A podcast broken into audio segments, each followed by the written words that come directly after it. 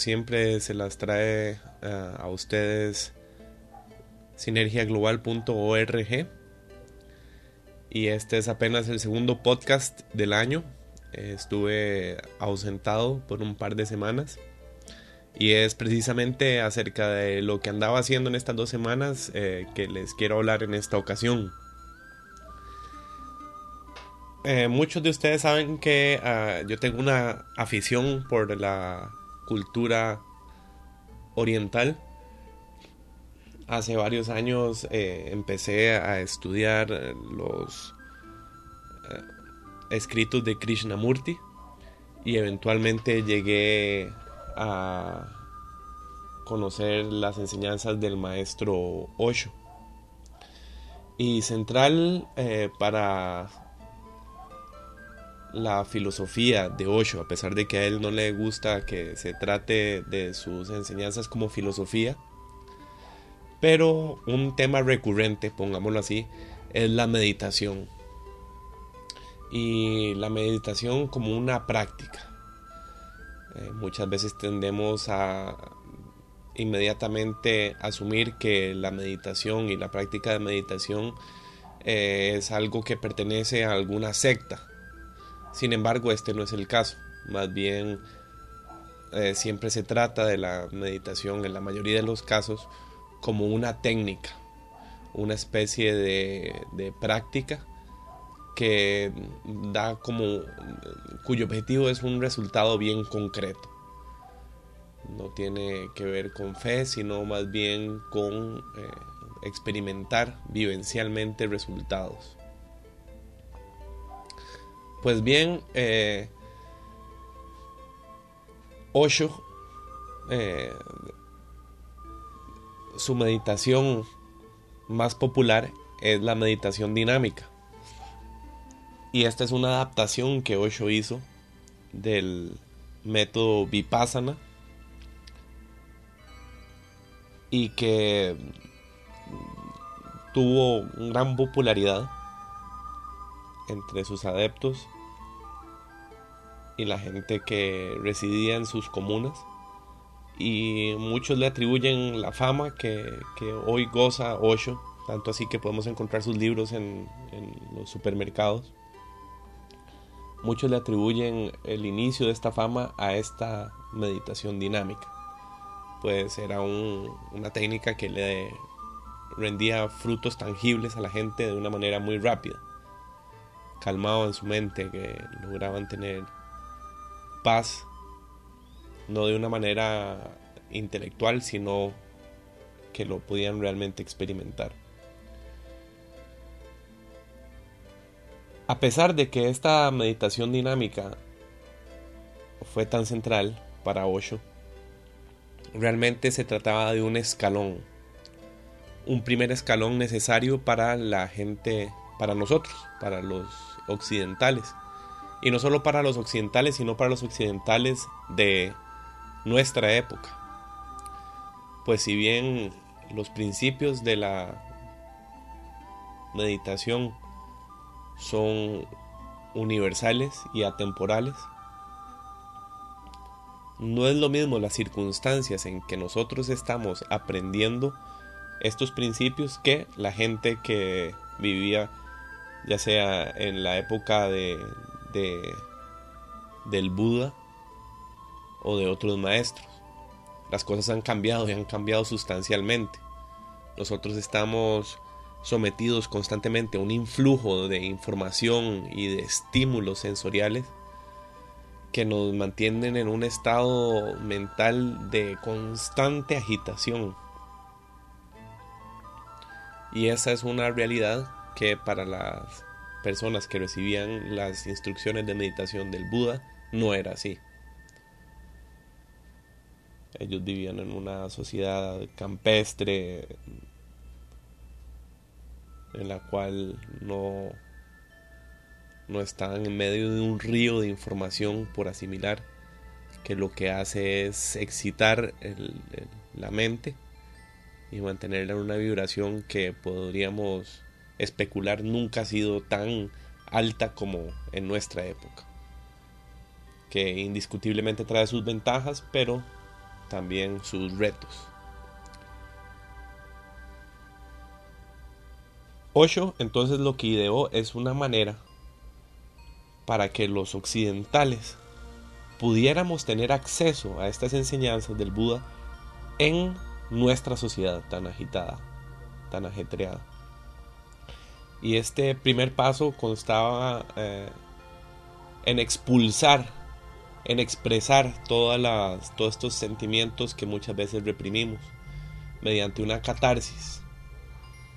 Unos 10 minutos de catarsis, de expresar, de brincar, de, llorar, de expulsar sin ninguna inhibición todos estos sentimientos para luego pasar a la etapa de, de meditación y de observación.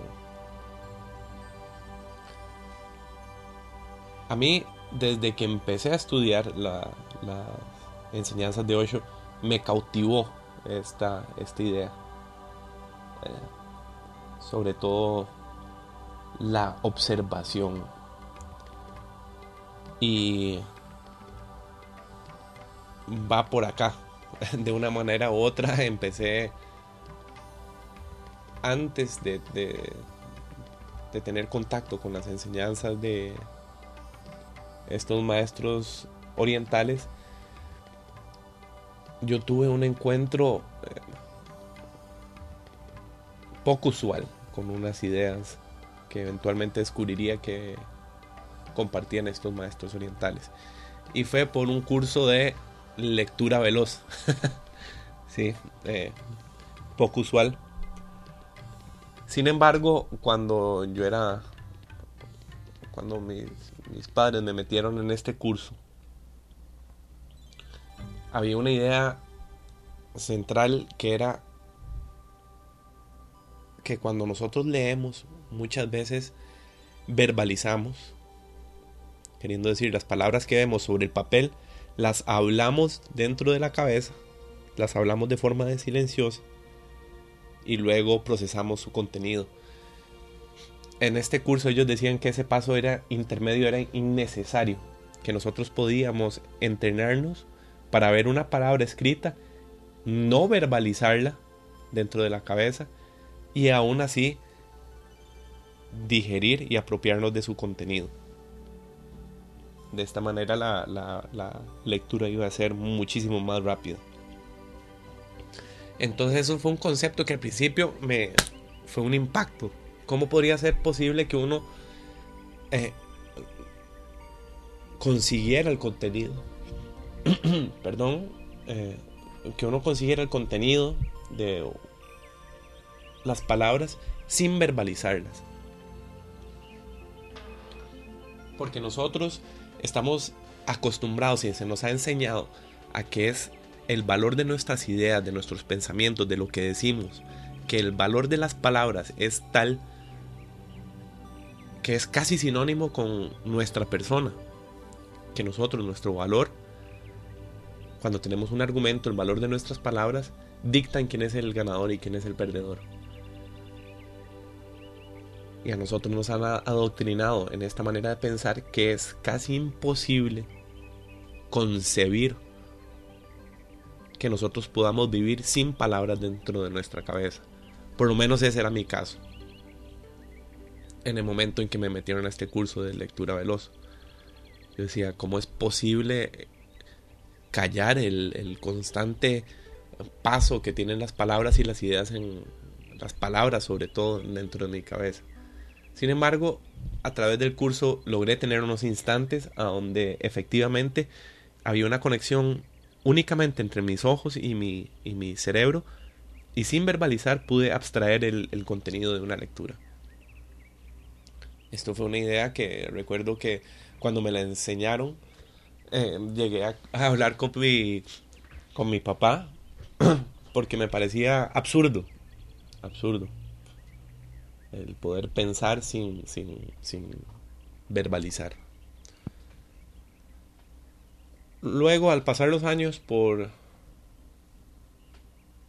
por una preocupación mía, empecé a estudiar los, los conceptos orientales y descubrí que, sobre todo por el maestro Osho, que central para su otra vez voy con la filosofía, que central para su enseñanza acerca de la meditación estaba el mismo concepto. El tener una práctica constante cuya meta era callar el tránsito de palabras por la cabeza. Y ahí yo dije, otra vez este concepto de, de lectura mejor. pero aplicable a la vida, a todo momento.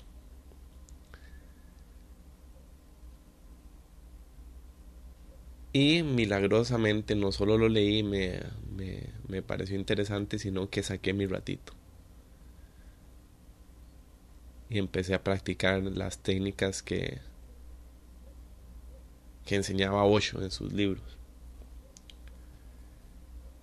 y cuesta, me costó montones. Al principio me sentía como un idiota, diciendo, ¿por qué me voy a sentar aquí cinco minutos, la totalidad de cinco minutotes? Sentarme aquí en esta silla, hacer nada. Una eternidad eran esos cinco, cinco minutos, sobre todo por la autocrítica que tenía. Sin embargo, al, pasó un día, una sesión de cinco minutos, luego el segundo día solo duré tres, pero al pasar una semana mm, empecé a notar que al terminar estas sesiones me sentía mucho más tranquilo. Y empecé a indagar más. Y encontré sobre todo una técnica al pasar las semanas que me llamó mucho la atención, instintivamente, no puedo decir eh, por qué, pero esta técnica decía lo siguiente, que el descubrimiento del Buda había sido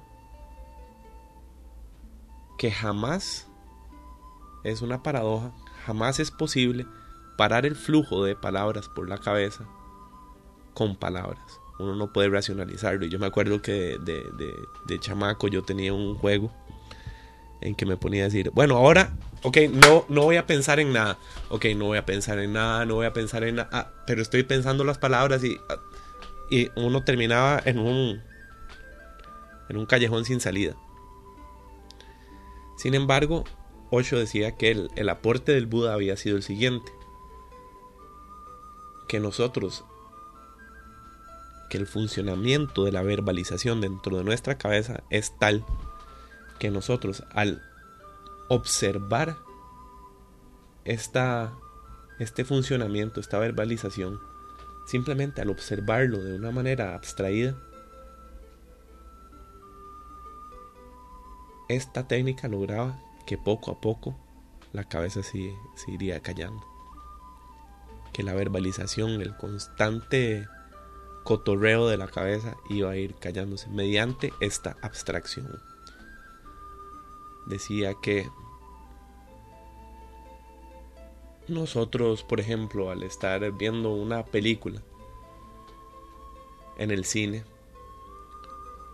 nosotros tenemos un entendimiento de que es una película, por lo tanto, si hay, si hay una tremenda injusticia, proyectada en la pantalla del cine, nosotros no nos ponemos de rodillas y empezamos a llorar y a suplicarle al enemigo que está haciendo esta acción tan deplorable que por favor pare, que si no tiene conciencia y no nos tiramos a llorar por el pasillo del cine. No, nosotros tenemos claros que hay una distancia entre nosotros mismos y lo que está en la pantalla.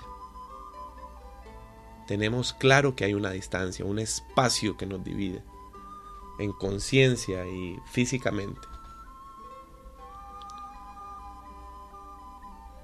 La técnica de observación de las que le estoy hablando y que por primera vez escuché de, de, decía que había una, mediante la práctica de esta observación, nosotros iríamos alargando, primero descubriríamos y luego iríamos ensanchando esta distancia entre las verbalizaciones que tenemos dentro de la cabeza y nosotros mismos. ¡Pum! Y eso fue otra, otra bomba. Por lo que les decía antes. ¿Qué otro yo si no son mis palabras dentro de la cabeza? Era inconcebible, era algo inimaginable y aún así me apasionó descubrir qué, qué era. Y ahí seguí, con fe ciega, tratando de separarme de las observar que si estaba sentado y empezaba a pensar, más pero ¿qué es esta tontera que estoy haciendo aquí sentado? Tomar un paso para atrás en ese momento y observar esas palabras como palabras, no como no racionalizarlas e interiorizarlas y apropiarme de ellas, sino como solo palabras. Y pasaron, pasaron dos, más o menos a la tercera semana tuve un instante donde logré esa separación.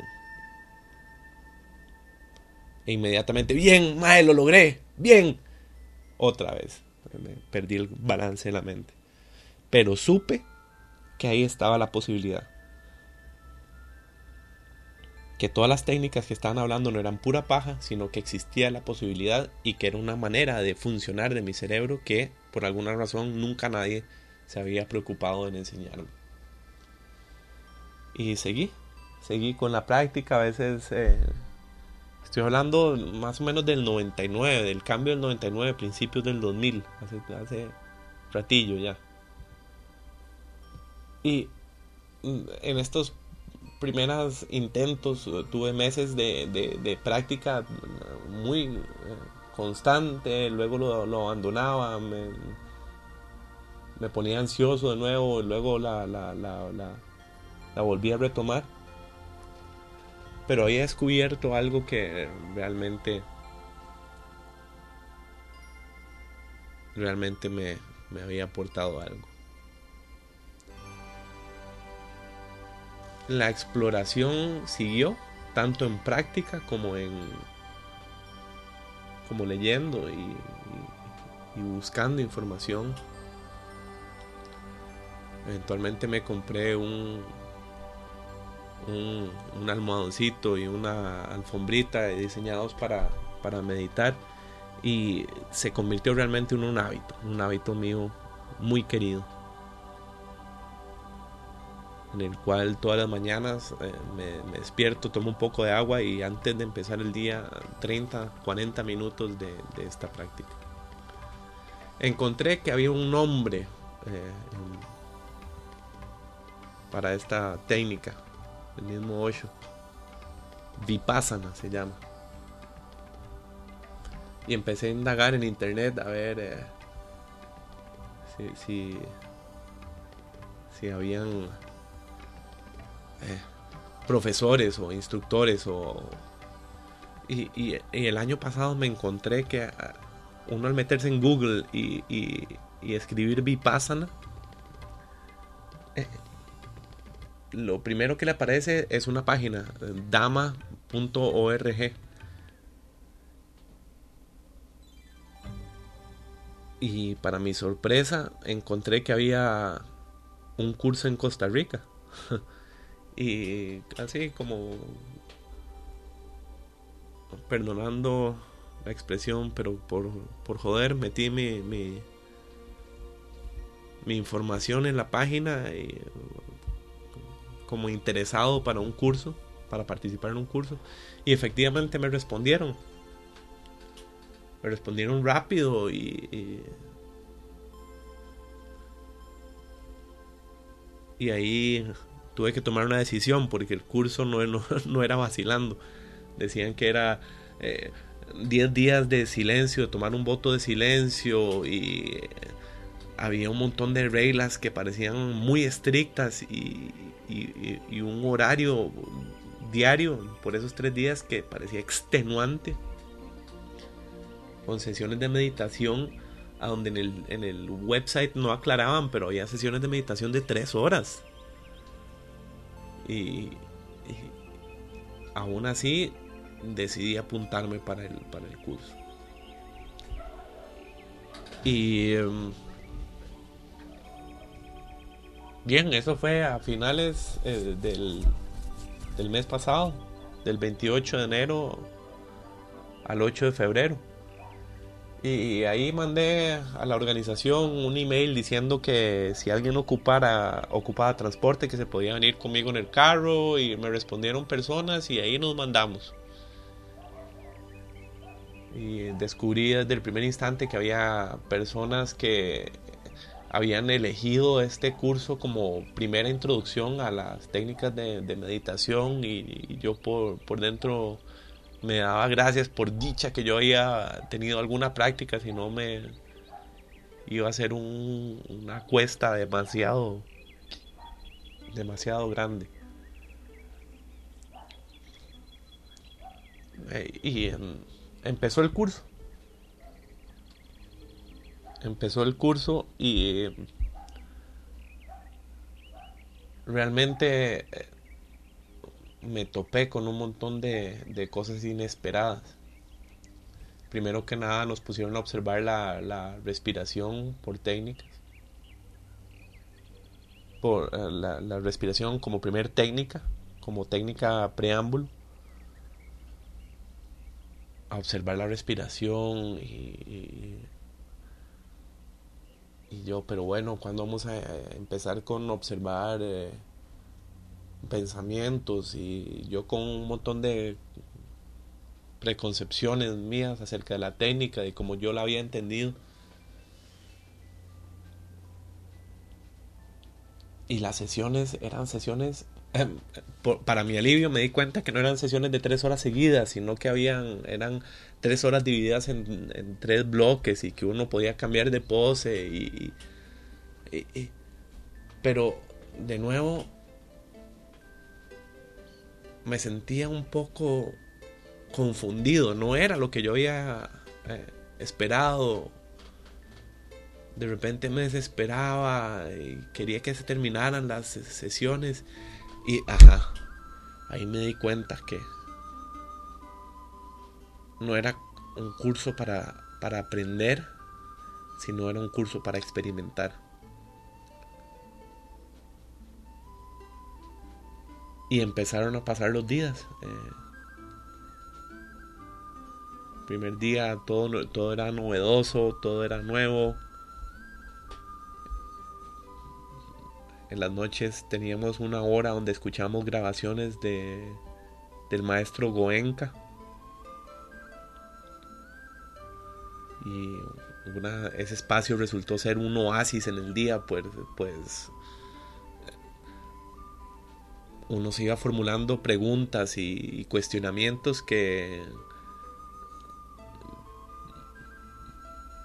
al principio pensaba que era coincidencia, pero resulta que no, porque precisamente todos, eh, al final cuando se terminó el voto de silencio, todos coincidimos en que todos nos hacíamos los mismos cuestionamientos en el, en el, en el preciso día a donde la grabación del maestro Goenka lo respondía. Entonces, es un proceso por el cual eh, todos pasamos. Y las preguntas que uno se formulaba eran contestadas en este espacio. Y me di cuenta que el ambiente era no una las reglas no eran impositivas, no eran eh, como una prueba de para ver si uno soportaba la rigidez de las reglas, sino que las reglas eran diseñadas para crear un ambiente propicio para que uno pudiera afrontar los retos que nuestro propio carácter, que nuestro propio ego nos iba a presentar día tras día. Se me fue aclarando al pasar los días de que era un ambiente no de prueba, sino que todo el curso, la manera en que estaba formado, provenía de un sentimiento de gran caridad, de gran amor para los estudiantes, de una gran convicción ante esta técnica y que se crea un espacio para que nosotros pudiéramos darle un chance a esta técnica de que nos ayudara.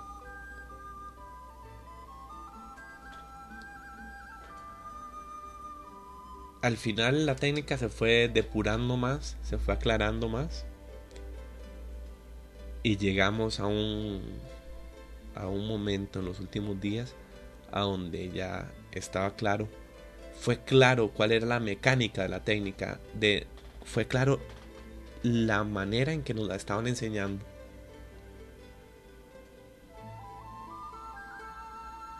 Para poder luego tener acceso a, a, observar no solo sensaciones en el cuerpo, sino cuestiones más sutiles y poder alcanzar este espacio de silencio eh, por el cual yo me interesé en esta técnica en primera instancia.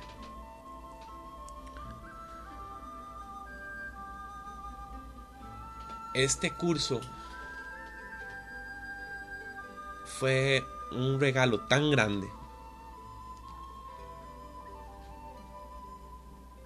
que yo realmente eh, carezco de las palabras o la emotividad suficientes para recomendárselos. La idea, esta idea de que nosotros podemos tener control sobre los estímulos mentales y, sensoriales, es una idea que al principio parece muy básica, muy sosa, Pero esta idea es tan poderosa que es capaz de unir a esta organización Dama y reunir a gente, voluntarios y organizadores que ni siquiera cobran dinero. Se, se, ni siquiera uno puede pagar por el, por el curso, nada más reciben donaciones hasta que uno lo haya terminado y son voluntarias. Eh, me pareció muy conmovedor que esta idea que parece tan sencilla de que uno al observar el cuerpo y al observar la mente eh, llega a un estado de paz, llega a un estado de control. Uno ya no está supeditado a lo que el ambiente le tira a uno, sino que uno tiene el primer encuentro con un verdadero control de la vida de uno. Esta idea logra mover a gente y, que facilita estos espacios. Realmente los invito, la página es dama.org, esto es d h a m m a.org y los invito, ahí hay material, hay también si escriben Goenka, eso es eh, G-O-E-N-K-A. G-O-E-N-K-A en YouTube. Ahí se van a encontrar también discursos introductorios del maestro y, e información de este tipo si están interesados en, en explorar más. Y en serio, vehementemente los, los invito a que exploren un poco más.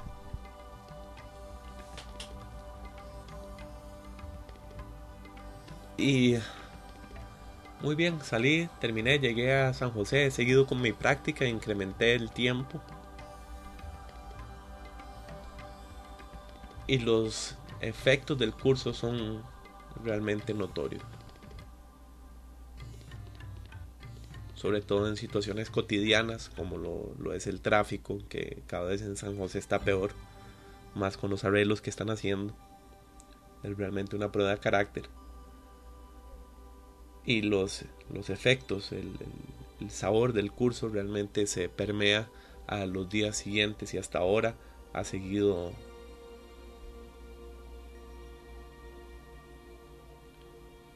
de una manera muy, muy tangible en mi vida.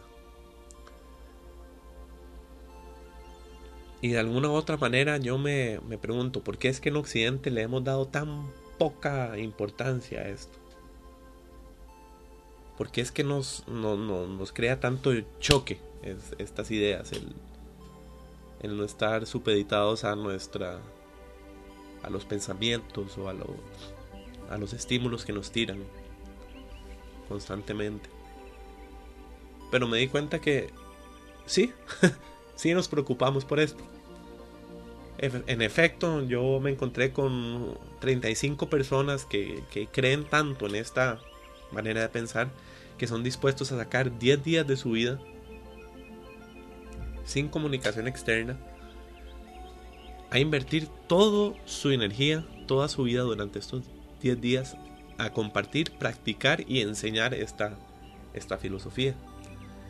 Y también para ustedes que leen, eh, que han leído los 7 hábitos de la gente altamente efectiva, el doctor Stephen Covey le da importancia a esto también. Él, él,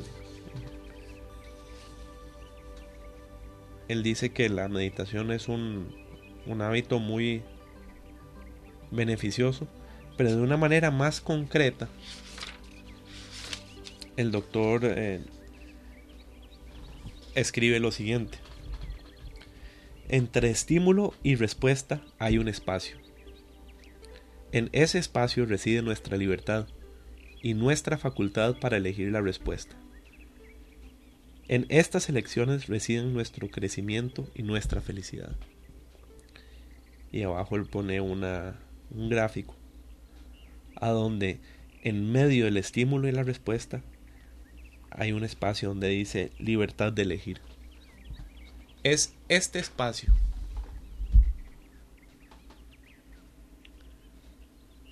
el que nosotros ensanchamos y conocemos de manera experimentalmente. Nosotros lo vivimos, no lo leemos y, y decimos, ah, qué buena idea, sí sino, no, no, este curso Vipassana está diseñado para que nosotros tengamos una vivencia, experimentemos, nos afrontemos, paguemos el precio por experimentar este espacio.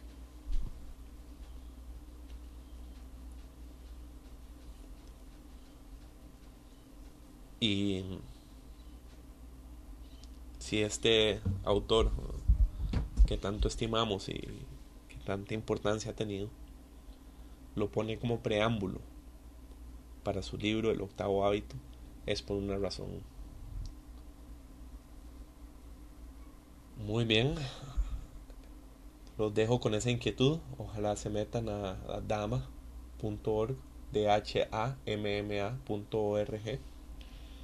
Y si les ha gustado este podcast y los anteriores, anteriores les agradecería que eh, colaboraran con nosotros y dejen un, un, review de 5 estrellas en, en iTunes y que visiten nuestra página sinergiaglobal.org. Muchísimas gracias y hasta la próxima.